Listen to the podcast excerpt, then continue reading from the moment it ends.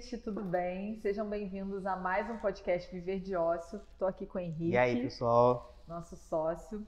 E hoje a gente quer bater um papo aqui. O tema do nosso podcast é: o mercado criativo é mais promissor do que parece. É uma gotinha de esperança para a galera que está entrando nessa, é, nessa profissão, ou que deseja entrar, ou que já está, enfim. Não sei se você teve essa sensação quando você entrou na faculdade, mas parece que quando a gente resolve optar por humanas e por comunicação assim em específico, parece que a gente está assinando um atestado de pobreza. Eu estou ciente de que eu vou precisar vender miçangas.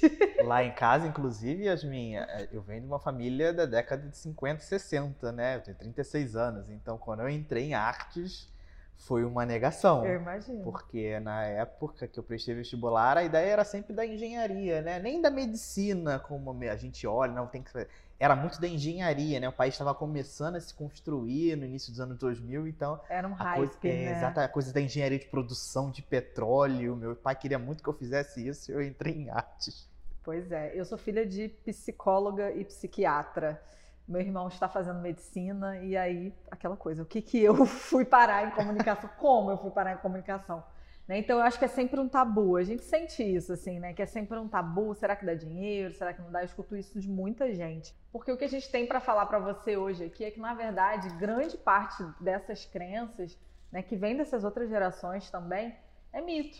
A verdade é que hoje a nossa geração, quem está conseguindo assim prosperar na nossa geração tem alguma relação com esse mercado criativo ou de consumo. E já a nasceu gente... dentro do mundo tecnológico. Né? Exatamente. Né? A gente sabe que não tem para onde correr.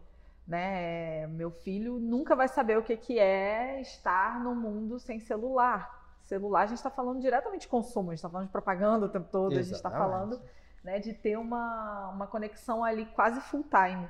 Né? Eu já vivi uma outra história. Eu já até 13 anos de idade, eu acho que eu não tinha tido acesso à internet ainda. Lembro direitinho, a primeira madrugada que a gente foi pela América Online tentar entrar na, na, na Quem internet. Nunca, América Online. Que loucura. E era um CD que você colocava e eu passei a madrugada inteira com meu pai ali para acessar um site. Então, assim, a gente nunca é parâmetro para a próxima geração, né? A verdade é que cada geração fala por si próprio. Nunca, e vão construindo comportamentos completamente diferentes, né? Por exemplo, tem uma geração agora do, da, da primeira década desse, desse século que é uma geração já minimalista, que consome menos, que não gosta de comer carne e que é residual, muito resíduo, tem problemas com produtos que geram resíduos. Então, assim, já é uma geração que talvez daqui a na década de 30, por exemplo, vai mudar muito o comportamento como o mercado vai, vai tocar isso aí. E o mercado ele vai sentindo isso e vai se regulando, Exatamente. né? Ele vai respondendo. É, antes da gente entrar aqui no ar, né, no podcast, o Henrique estava compartilhando comigo uma pesquisa Fala um pouquinho para o pessoal do que, que essa pesquisa fala, do que está acontecendo no mundo, né? Então, é um ranking de inovação baseado em propriedade intelectual que constrói um mapa, constrói um gráfico, a gente depois compartilha com vocês lá na nossa página, que constrói um mapa e um dado muito interessante sobre onde está acontecendo a inovação. E essa inovação ela é, é uma variável entre pesquisa e tecnologia. Tem muito a ver, inclusive, Yasmin, que a gente estudou, fez o mestrado com a Alice Trips, né? Uhum. Porque fala muito sobre pesquisa fundamentada, sempre sustentada pelo governo, e artefatos tecnológicos. A partir dessa variável, eles constroem esse ranking de propriedade intelectual e de inovação para determinados países. E a surpresa desse gráfico é que a gente saiu um pouco da curva Estados Unidos e China e é, Reino Unido. E agora a gente está com outros caminhos, outros países que é bacana que eu trouxe aqui para referendar aqui com vocês. Por exemplo, vê se vocês conseguem adivinhar. Na Ásia, Vietnã, Índia e Filipinas. No leste europeu, Ucrânia, Bulgária, Taquistão e Romênia estão nos top 5 dos Uau. índices de inovação. Na Europa tradicional, mas ainda assim, a gente não está pensando em Espanha, Portugal, França, não. Vou falar aqui de Suíça e Suécia. Na América, Canadá e Costa Rica. E na África, África do Sul, Quênia e Tanzânia. Índices de inovação são países que começam a aparecer aí, começam uma luz de um, um farolzinho já piscando, dizendo que opa, o movimento de inovação está acontecendo. A partir desse ranking, com essas premissas, dessas variáveis de tecnologia de produção, de investimento e de pesquisa. Incrível, né? Acho que se a gente fosse apostar, ninguém apostaria nesses ninguém lugares. apostaria, né? né? Eu também e... não, fazia, não fazia ideia. E eu sinto que isso é um pouco sobre nós, assim, também, né? Sobre a gente entender que existe um movimento de descentralização, né? Pode ser um chute, pode ser uma aposta aí, mas quando você fala de sair um pouco dos Estados Unidos e China, talvez signifique que esteja ali um pouco saindo do contexto de indústria, do contexto de, de produção em alta escala, enfim, para o pequeno produtor, para o médio, para aquela pessoa que está ali, é, talvez empreendendo não só artefato, mas esteja como mão de obra, não sei, são, eu estou conjecturando aqui, mas eu sinto que essa é uma informação que impacta a gente, né? A gente vê que o movimento de inovação não é mais um movimento que está polarizado, que está centralizado. E isso impacta o mercado criativo, que é o que a gente está falando aqui. Né? A gente é, sente que é um mercado que está muito aquecido. A gente sente, como eu falei no início do podcast, que todos os negócios, todos os tipos de negócio que que estão escalando hoje, que a gente vê assim um crescimento exponencial, tem um DNA criativo, né? De alguma maneira é, necessitam de, de alguma frente da comunicação. E quando a gente fala comunicação, obviamente, né? Existem várias frentes. A gente pode falar do marketing, do design, aí entra um pouco mais na parte de artefato, como a gente falou no outro podcast, da propaganda em si. Tem tantas frentes que a comunicação pode servir ao mercado, né? É, de uma forma geral. E aí, quando você fala também de descentralização, eu não, não posso deixar de citar né, é Israel. Esse caso é, é, maravilhoso. É um país desse tamanho. É difícil você até achar no globo, porque é muito pequeno. Um país desse tamanho não tem potencial de indústria, não tem nem território, não tem nem terra para isso. Né? E qual é o movimento de inovação que acontece em Israel? Ideias. Então ali é o maior, é o país onde tem o maior índice de engenheiros por metro quadrado, se eu não me engano. Então lá existe uma formação assim é, é, muito escalada de engenheiros por ano né, nas universidades. E esse pessoal é o pessoal, imagina, né? O, o, judeu lá, o árabe lá, que são aquelas pessoas aplicadíssimas, que senta tem uma ideia, formata essa ideia e depois vende para quem pode produzir, né? Se relaciona ali com a China, se relaciona com os Estados Unidos, enfim. Então, criatividade não é só sobre você produzir artefato, né? E esse caso de Israel é interessante porque dentro do futuro a gente tem uns, uns conteúdos sobre escolas de inovação e criatividade. E aí no portfólio que a gente estava acessando para a gente pensar numa nova temporada lá, a gente, eu estava vendo escolas, eh, documentários produzidos no Vale do Silício, em Shenzhen, no Reino Unido, em países tradicionais. E tinha Israel. Eu falei, gente, Israel. Aí era um case de uma escola que fomentava inovação, tecnologia, pautado nas pessoas, um negócio sensacional. E aí, para renovar um segundo, uma segunda temporada, um segundo conteúdo, a gente procurou outros, outros clusters criativos dentro de Cidade Criativa, mas Israel permaneceu. É. Então, para um outro momento, Israel continuou sendo um, eixo potencializador para a gente desenvolver e para a gente conseguir editar produções futuras. É bem bacana é isso. É incrível, assim. Eu poderia passar o dia falando aqui sobre Israel, mas basicamente o motivo, tem muitos motivos, né? A gente poderia citar motivos políticos, religiosos, enfim, tantas coisas que a gente poderia falar, mas o que eu posso trazer de evidência, por quê? Porque tanta inovação num território tão pequeno, o que tão que favorece polarizado, esse ambiente? cultura.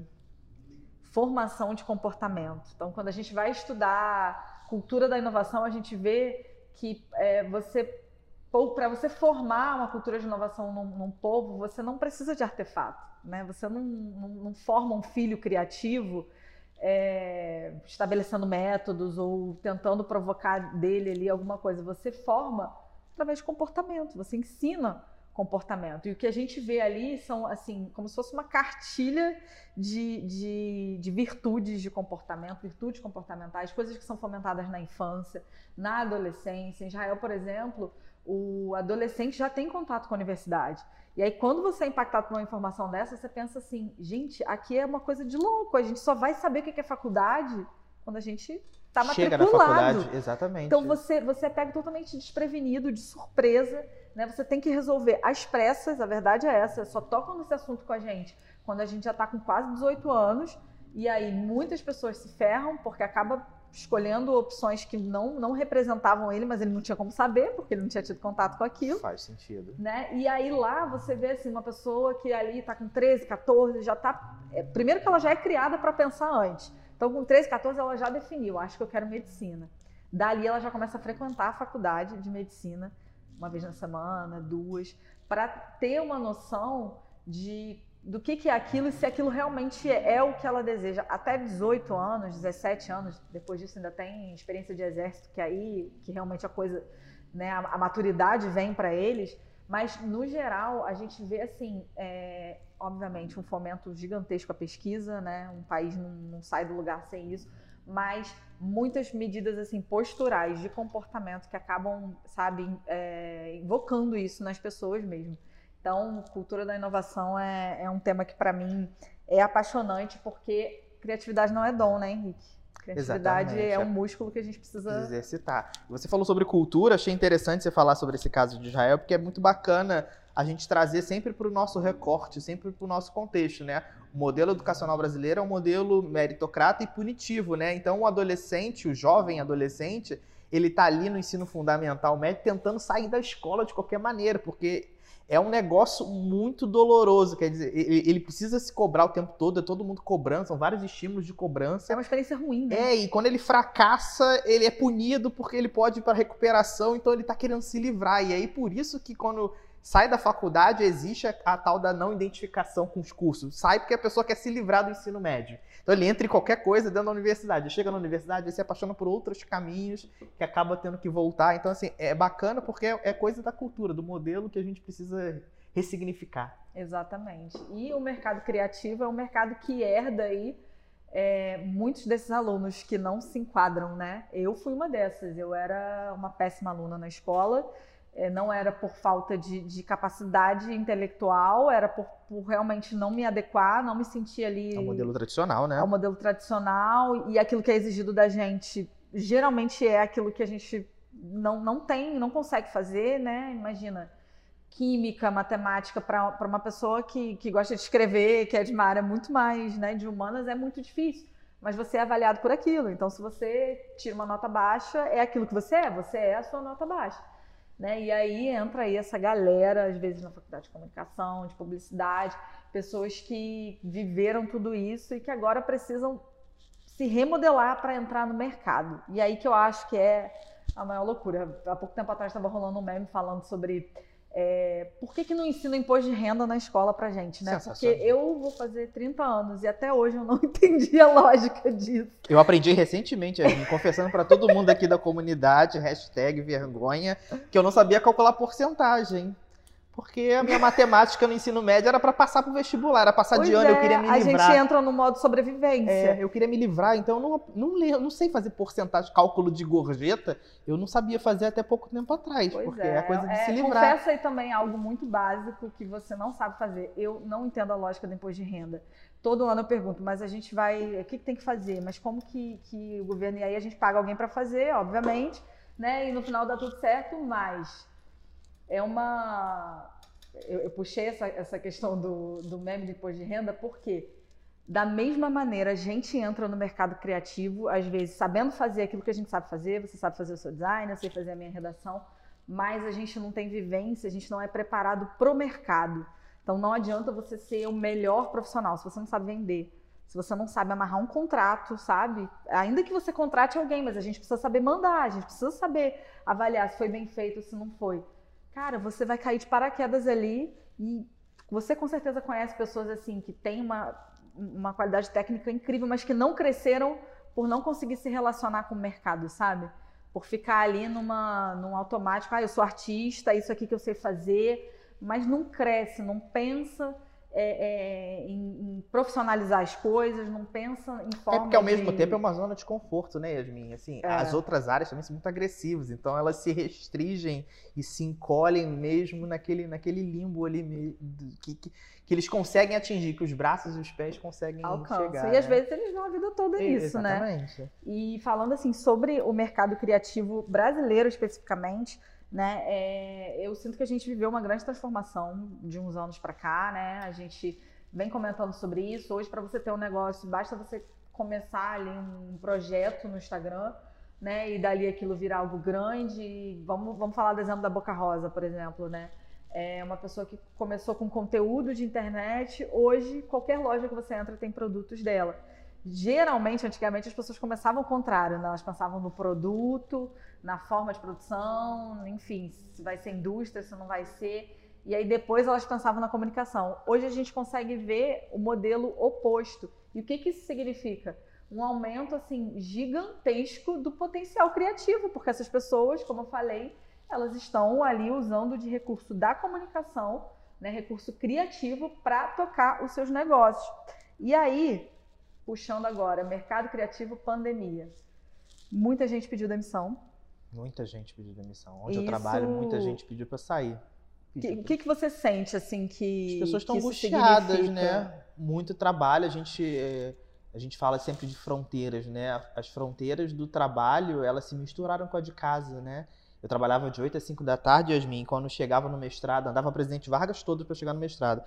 Quando eu entrava no prédio do mestrado, parecia que eu estava entrando num portal de recarregar energia de checkpoint. Uhum. Então eu chegava com 30%, passava pela porta ali e ia para 70% e zerava tudo, assim, como se tivesse criado um novo arquivo. Então eu me revigorava. Hoje você não tem mais isso, né? Então. Misturou tudo, né? Misturou né? tudo, né? Então, pro criativo também é muito doloroso. Ao mesmo tempo, a gente entende, eu acho que todo mundo hoje deve entender um pouquinho do que, que é a, a vida do criativo. A vida do criativo é essa confusão louca mesmo, né? Essa batalha naval de ficar pulando o tempo todo. E a gente sempre fala que mar agitado é o que faz nadar. Então, pra gente criativo, a gente gosta do caos mesmo. O caos faz faz se faz, faz com que a gente se amadureça, que a gente cresça mesmo. É verdade.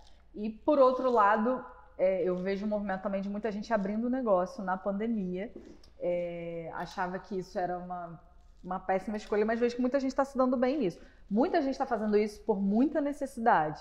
Teve que começar a vender bolo, a vender pão, porque foi demitido, porque pediu demissão, né? Muita gente está vivendo de uma maneira positiva e de uma maneira negativa também, infelizmente. Mas bem ou mal, o mercado criativo é impactado por isso. Né? Eu sinto que a relevância do profissional criativo aumentou devido a todo esse movimento também da gente estar tá hoje, a gente não tem para onde correr. O digital é, é, a nossa realidade, né? Se tornou a nossa realidade. Isso que você falou é a metáfora perfeita tinha quando a gente entra no lugar, quando a gente sai do lugar, a gente vai assim mudando as caixinhas da nossa mente. Exatamente. Hoje a nossa caixinha é o digital, né? Exatamente. Quando a gente personaliza isso, que o empreendedor tem feito hoje em dia, tem um case bem bacana. Vocês podem procurar aí o Selva com, dois, com três vezes, se eu não me engano, é arroba Selva, que foi uma startup que acabou saindo, né? Foi um embrionário antes da pandemia e com a pandemia eles aceleraram muito. Era na verdade um grande um grande, uma grande comunidade de plantinhas.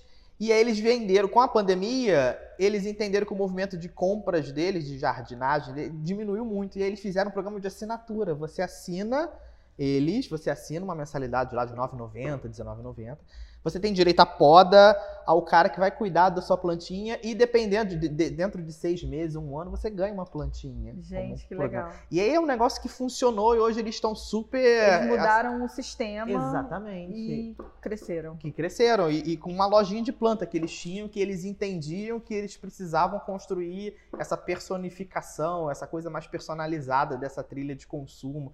Assim, tudo acontece dentro dessa, dessa nuance criativa mesmo. E eu, eu sinto que o digital é uma ferramenta para a gente entender melhor a necessidade do nosso consumidor. Tenho certeza que, que esse pessoal não chutou, né? Não Exatamente. falou assim, ah, vamos tentar. Foi muito assertivo. Foram assertivos porque provavelmente fizeram pesquisa. Tem ali o painelzinho do Instagram, né? Para conseguir a gente conhecer melhor a nossa, a nossa audiência. E a gente mesmo está vivendo isso, né, na Ócio. A gente começou aí o nosso movimento no meio da pandemia é, e nós somos um negócio digital. Cada um tem a sua função ali extra, né, nos, nos, nos seus empregos, enfim, nas suas outras funções. E a gente está tocando isso aqui porque o digital possibilitou isso a gente, né? Então, é da mesma maneira que a gente começou um negócio pelo digital, muitas outras pessoas estão começando. E isso, como eu já falei, isso aquece o mercado criativo. Né? Então, vamos lá. O tema do nosso podcast é o mercado criativo é mais promissor do que parece. E aí a gente quer deixar alguns conselhos para vocês. O primeiro conselho que eu vou deixar para vocês, e já vou passar a bola para o Henrique também é, falar sobre isso, é sair da bolha. gente, existem vários lugares que são virtuais acessíveis a você. Se você quer se conectar com publicitário, com design, com criativo, a OSS é o lugar para essa pessoa estar. Tá. Exatamente. Da mesma maneira, existem tantos outros lugares. Então, assim, eu acho que da mesma maneira que a internet às vezes fecha a gente nessa bolha, a gente também tem a oportunidade de conhecer coisas que a gente não conheceria, né? Se a gente tivesse, enfim, em outra circunstância, em outro lugar. Então, acho que esse exercício é muito importante, né, Henrique? Da gente sair da nossa bolha ali. E construir a nossa comunidade mesmo. Vocês vão, de alguma maneira, construindo o, seu, o, o, o coletivo criativo de vocês. A OSCE tem muito dessa premissa de que vocês podem ser os protagonistas dos negócios e dos serviços que vocês geram. E acho que vale muito isso, de vocês conseguirem aglutinar e chamar para perto essas comunidades que já existiam, mas que com a internet acabou a gente se aproximando mais. Então, o movimento que a gente fomenta muito aqui é que a gente entrega para vocês uma ferramenta de articulação que promova essas experiências de conexão entre conexões entre pessoas. Eu acho que faz muito isso. Com certeza. E a conexão às vezes é tudo que a gente precisa, Exatamente. né? Às vezes a gente não precisa nem de, de muito dinheiro para começar um negócio. Você, se você tem um bom contato, se você está ali perto de uma pessoa, você consiga, sei lá, fazer uma parceria, fazer uma permuta, enfim, para conseguir tocar ali o início do seu negócio ou da sua agência Gente, para quem é agência, muita gente pergunta assim pra gente: ah, mas como que eu vou começar se eu não tenho cliente? Oferece seu trabalho de graça, entendeu? Por muitas vezes, no início a gente fez isso, a gente agora mesmo, depois de estar tá grande, a gente está entrando em um mercado agora, está buscando entrar em mercado internacional. Como que se entra no mercado que ainda não te conhece?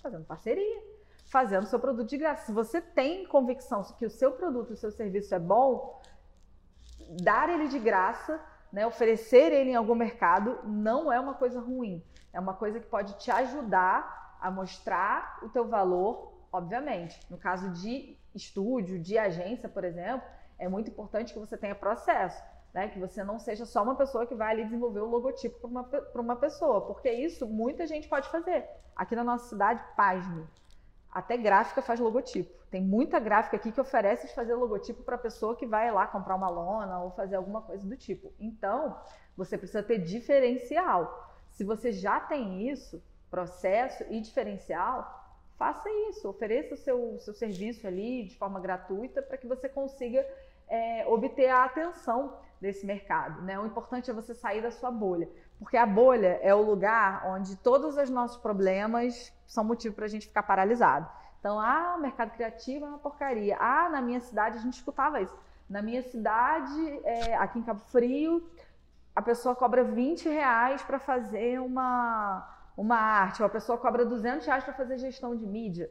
Essa é a história dela. A gente pode mudar processos e, enfim, vender coisas de uma outra maneira para que a gente consiga encontrar o nosso espaço. Para isso a gente precisa estourar a bolha, né? Com certeza. Você falou de um, de um caso bacana sobre questões de estourar e da gente conseguir romper fronteiras, tem uma história muito bacana de vender serviços de graça, né? Que não sei se vocês conhecem a história da Paola Carosella, né, cozinheira, enfim, super famosa, a história de como ela começou a cozinhar. Ela, na verdade, ela trabalhou no escritório de advocacia porque ela precisava de grana para fazer culinária num país super machista que não abria espaço para as cozinheiras, para os chefes de cozinha mulheres. E aí o serviço que ela ofertou para conseguir esse estágio era cozinhar para esse escritório de advocacia. E ela aprendeu, usou esse escritório como um laboratório dela. Como ela ficou muito bom, os, os, os, próprios advogados, os próprios, os próprios profissionais ali da área, tentaram de alguma maneira fazer com que ela ficasse, mas ela conseguiu juntar um dinheiro para poder estudar fora. Então, assim, ela usou do que ela acreditava que era um talento, uma criatividade dela, que era a cozinha, para tentar juntar, enfim, para tentar fazer com que o nome dela, para que a que ela saísse da bolha de fato, né? Porque a bolha culinária que ela falou, e, e, é bacana nesse relato que, que ela conta, que ela não conseguia entrada na década de 80 no mercado de culinária e gastronomia argentina, que era um mercado dominado por homens. E aí, para isso, ela precisava estudar fora, porque lá fora as coisas estavam acontecendo. Como é que ela rompeu isso? Arrumando um estágio e ela pagava o estágio com comida, porque ela cozinhava para os estagiários, para os advogados. Então, assim, é muito bacana porque ela rompeu, e é o que você falou, ela ofereceu de graça para ela conseguir ter um pouquinho de e visibilidade. Hoje, olha quem ela é. Exatamente. Né? Eu acho, eu tenho uma teoria, é, eu acho que, que na escassez de solução é que surge a melhor solução, sabe? Eu acho que no caso dela, por exemplo, ela não tinha muito para onde correr e aí ela tem uma ideia ali alternativa para que às vezes é a solução que ela, que ela precisava, que ela não veria em um contexto muito simples, muito fácil, né, se fosse o caso. Outra coisa que eu queria falar é que parece loucura falar que estar num contexto micro é bom. Né? Então, outra crença que a gente tinha, que foi muito colocada na nossa mente, falando assim, é, especificamente da gente que mora aqui em Cabo Frio, né, que é uma cidade com 200, 230 mil habitantes, é, ah, cidade pequena não dá para crescer. Isso foi uma coisa assim que eu escutei muito. Eu fiquei muito noiada de não ter saído daqui para fazer faculdade. Eu achei que minha carreira estava findada, né, dali para frente, porque eu não fui para o Rio fazer a faculdade que eu queria fazer. Eu acabei ficando aqui. E, enfim, é, é muito bom hoje, olhando pelo outro lado, né? Corta para oito anos depois. É muito bom você estar num lugar onde o mercado não está saturado. Quantas agências tá de branding né? tem no Rio de Janeiro? Milhares, milhares né? Milhares. Então, assim, Aqui. Que oferecem o mesmo, o mesmo serviço e contam as mesmas histórias. Exatamente. Então, assim, você não tem um. Você não tem um grau de nivelamento ali. Todo mundo oferece as mesmas coisas, parece que é tudo tabelado. Porque você está num lugar que tem tanta oferta, é igual você. Vamos dar um exemplo: você passar ali na Uruguaiana. É tanta gente oferecendo tanta coisa que você chega a ficar confuso. Né? Aqui não, aqui tem duas ou três pessoas oferecendo. Então é mais fácil a gente se nivelar é uma questão de ponto de vista, né? Antes a gente achava ruim porque não tinha nada e parecia que ia continuar não tendo nada. Hoje eu olho por outro lado e penso assim, que bom que não é um mercado saturado. Então tem um pouquinho daquela coisa do oceano azul, né? Da gente entrar em mercados onde ainda não se falou sobre aquilo. E tem, gente, tem muita coisa dentro da criatividade que ainda não é, é oferecida. A gente fala muito aqui nós, por exemplo, sobre naming. Tem poucas agências que oferecem Exatamente. isso, né? Que oferecem o serviço de naming, de você dar nomes, dar opções de nomes à marca de pessoas. Aqui na nossa cidade nós somos as únicas que fazemos isso. E a gente achava que não tinha mercado. E muita gente contrata hoje. Por quê? Porque é uma conveniência para o empresário que ele não sabia, ele não sabia que ele tinha essa necessidade. Até ele conhecer alguém que faça isso. Que né? faça isso, exatamente. Então, assim, ainda tem a, a premissa de as pessoas acharem, ah, não, com o movimento da pandemia, grande parte da, do pessoal que morava nas grandes cidades, nos centros das grandes cidades, começaram a migrar para cidades menores. Então, isso de alguma maneira vai impactar o meu negócio? Não, pelo uhum. contrário, ele vai equilibrar o seu negócio, porque você também não pode ficar dentro de uma cidade ou dentro de um nicho criativo onde existem a meia dúzia de profissionais criativos pontuais. É, é bacana você também ter essa migração, esse, esse, esse movimento migratório no, no sentido contrário. Uhum. Porque as pessoas da grande cidade também têm outras relevâncias e outras, outras vivências que talvez numa cidade de menor velocidade seja outra, completamente Sim. diferente. Então, assim, é preciso, assim. E de alguma maneira você acaba melhorando também o mercado da cidade grande, porque há um esvaziamento dos profissionais de lá, e aí vai acontecer esse equilíbrio criativo que é o que a gente perpetua e que, na verdade, esse índice de inovação, essa variável de pesquisa, tem muito a ver disso, sobre isso, né?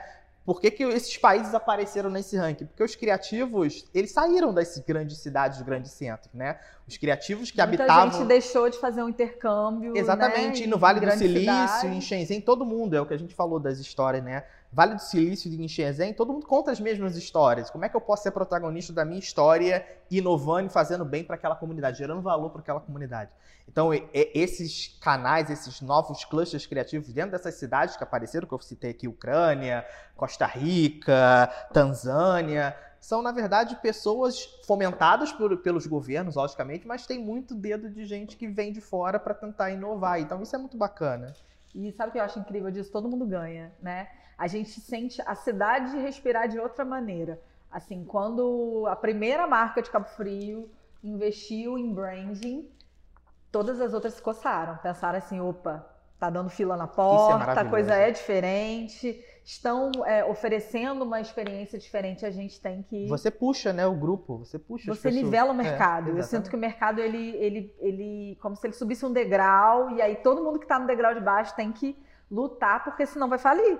Vai quebrar, gente. A quantidade de oferta que tem hoje em dia, se você quer comer um japonês, se você quer comer uma pizza, tem para todo tipo e todo gosto. Se você não se virar para gerar uma experiência diferente, vai ter quem faça isso, Exatamente. né? Exatamente. Se a gente for parar para pensar aqui em, em, serviços e negócios digitais, a gente estava falando muito sobre internet e tal. O Netflix ele puxou muito né, as comunidades de produção de entretenimento, né? Então hoje em dia você tem Globoplay, HBO Max, Apple, você tem várias outras cases que vão, vão seguir no mesmo caminho, né? Porque entendem que aquilo é, de alguma maneira, uma trilha formativa importante para o pro produto. É incrível. Você falou da HBO Max e recentemente foi lançado, né? A gente correu lá, a gente parece até, gente, que deve ter de, de, de streaming, cartão de crédito, se juntar tudo, comprar uma TV por mês, porque é pouquinho, pouquinho, mas quando junta, né?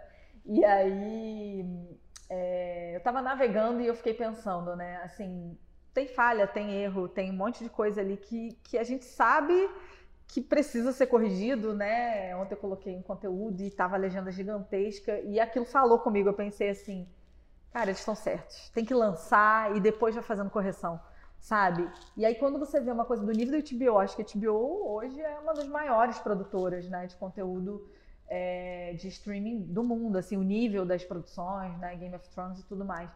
Quando uma empresa desse tamanho lança e depois vai corrigindo, o que, que a gente está esperando para fazer, Exatamente. sabe? Para lançar, a gente é muito perfeccionista é, às vezes, né? Exatamente, é muito isso mesmo. A Disney lançou o streaming porque já estava clamando a dor dela de lançar uma plataforma digital, mas ela mesmo tem alocado poucos conteúdos, porque muitos dos conteúdos ela diversificou nas outras plataformas. Então ela consegue gerar rentabilidade nas outras plataformas. Então uhum. tudo bem, tipo, passar os heróis, o, o, o o portfólio da Marvel no Netflix ou na Prime. Tá tudo certo para ela. Ela também já tem o um canal e ela tá aprendendo muito com isso. É o processo de aprendizagem mesmo que você falou. Resumindo, é começar como é possível. Do jeito né? que dá. E se os grandes estão fazendo isso, imagina a gente que tem muito menos estrutura e muito menos grana. A gente tem que começar como é possível, né?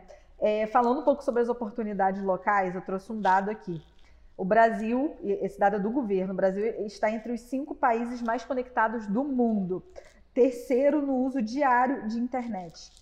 Gente, pensa quantos países tem no mundo. É impressionante a maneira como a gente se conecta, a maneira como a gente consome mídia social, né? Esses dias eu entrei numa live gringa e só tinha brasileiro nos comentários. Quase não tinha americano, era, um, era uma live de lá. E, assim, é impressionante o nível de vício mesmo né, que o brasileiro tem com as mídias sociais.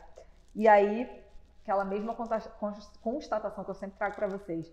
Os grandes milionários, as maiores marcas surgiram daí.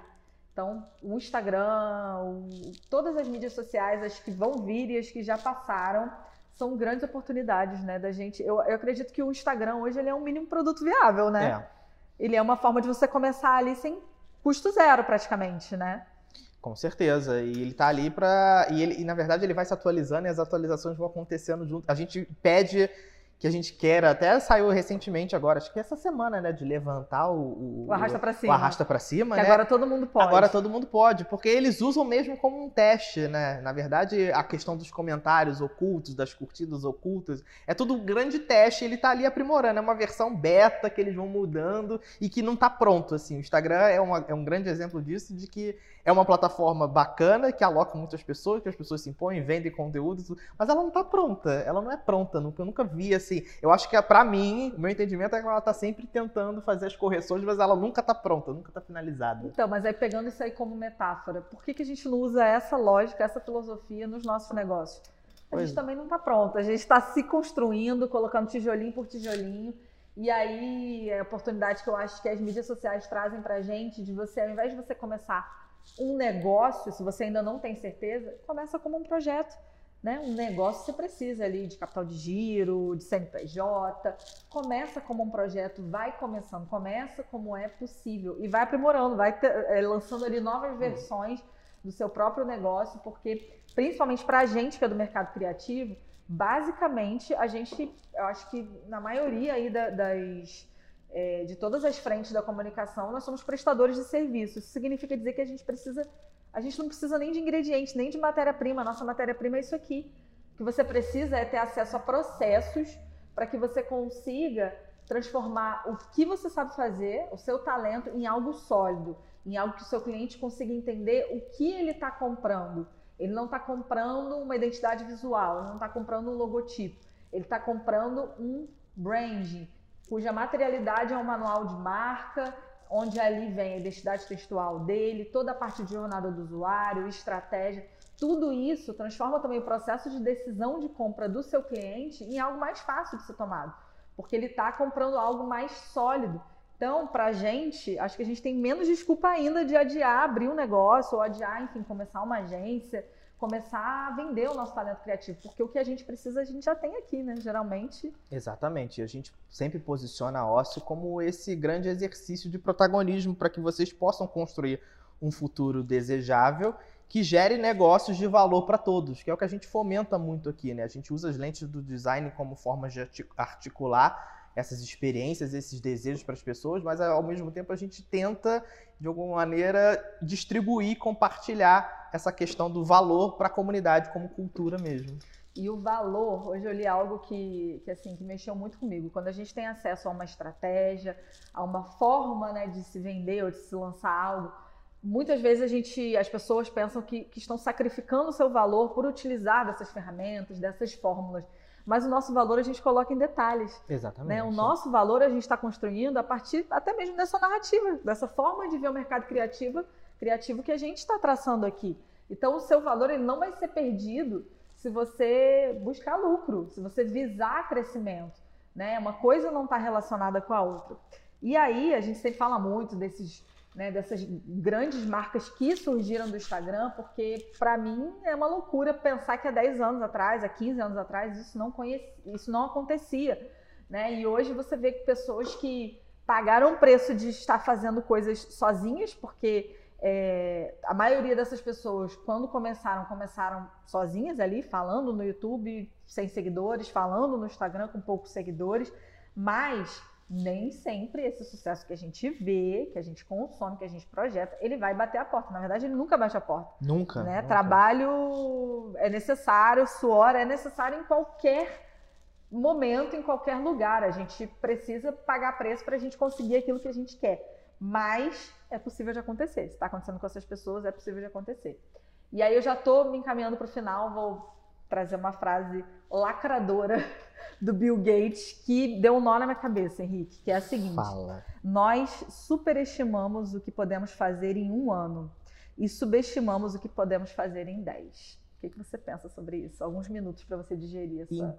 Nossa, profundo, né? Não é muito profundo. Profundo, mas o Bill Gates ele é um vanguardista dos mais importantes, porque se a gente for parar para pensar no início da década de 90, o Bill Gates lançou um software, um sistema operacional sem manual. Não tem nunca alguém já leu algum manual de Windows de como funciona o Windows? Ele colocou nas máquinas e deixou o aprendizado, a forma humana construiu a própria experiência, né? Então acho que tem muito disso aí. Eu acho que quando ele fala disso, de, de 10 anos, de um ano, acho que ele fala muito dele mesmo, dele ter encontrado essa, essas respostas, assim.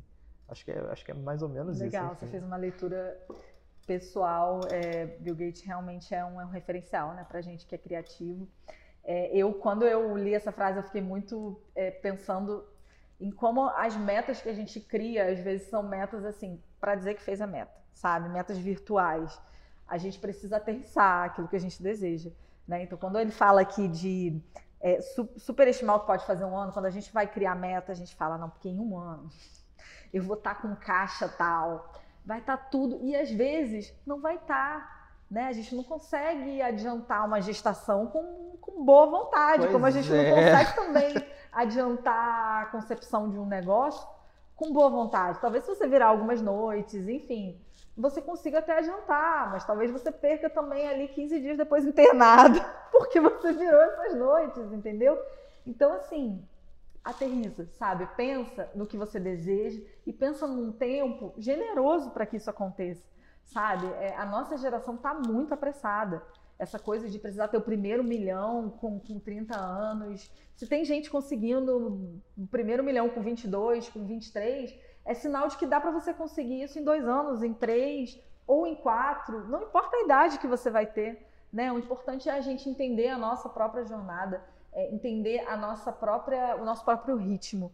Porque às vezes a gente pode passar, sei lá, 10 anos em um emprego e, e, e, ficar ali se arrastando, em um ano tudo, tudo pode acontecer. Ou ao contrário, né? Ou a gente ficar 10 anos ali lutando para construir o negócio que a gente deseja. Então, as nossas metas, elas têm que ser sustentáveis. É esse Exatamente. recado que, que eu acho que é muito importante, sabe? A gente, a gente veio para falar sobre, sobre o mercado promissor, né? Da, da, da, da criatividade, mas é impossível falar disso sem falar do criativo, né, Henrique? Que às vezes está ali ansioso, angustiado, em busca de resultado, mas não consegue. Não, é designer é o design hoje é sustentabilidade, é ser sustentável. E aí ser sustentável é muito isso. É você gerar valor, gerar negócios, gerar serviços, gerar produtos digitais com um valor sustentável. A gente aqui valoriza muito o fator humano, né? Então, construa o seu tempo, construa a sua própria narrativa, o seu próprio storytelling, mas assim, dentro das suas premissas, não não não não, não extrapole, não vá, não rompa muito as suas fronteiras, assim, ao mesmo tempo cuide-se, porque eu acho que é, é muito, a gente fala muito sobre isso, né? Tudo tem o seu tempo e o design ele tem um momento para acontecer e, e você gerar esse impacto, gerar essa gestão de tempo sustentável, a tendência é muito mais assertiva do que você errar mesmo, de se contrair. Com certeza. Não vá atrás do sucesso dos outros. Use o sucesso dos outros como parâmetro. Se ele conseguiu, eu posso conseguir também. Legal, isso. Mas vá atrás do seu. Gente, quero pedir para vocês comentarem aí quais são as expectativas de vocês sobre o mercado criativo, todas essas impressões que, que a gente tem. Vocês sentem isso? Vocês estão em cidade pequena? A gente quer conhecer vocês. Isso que o Henrique falou é a mais pura verdade. A gente está interessado no criativo antes de estar interessado em todo o movimento de criatividade. Não à toa a gente tem nossa área ali de saúde mental Exatamente. na nossa comunidade. Que agência que tem isso, gente? Pois é. Que agência que tem então, isso? a gente quer estar perto de vocês, entender melhor como funciona a realidade de vocês, para poder ajudar vocês também, inserir vocês nessa conversa aqui, né? Porque na verdade não existe verdade absoluta. Cada um está dentro de um contexto e a gente precisa refletir junto. A gente precisa de diversidade para conseguir ter ainda mais criatividade no nosso nosso dia a dia, né? É isso, nosso podcast Viver de Osso está acabando aqui. Henrique, obrigada. Imagina, obrigada a vocês. Até a próxima. Até a próxima. Beijo. Beijos.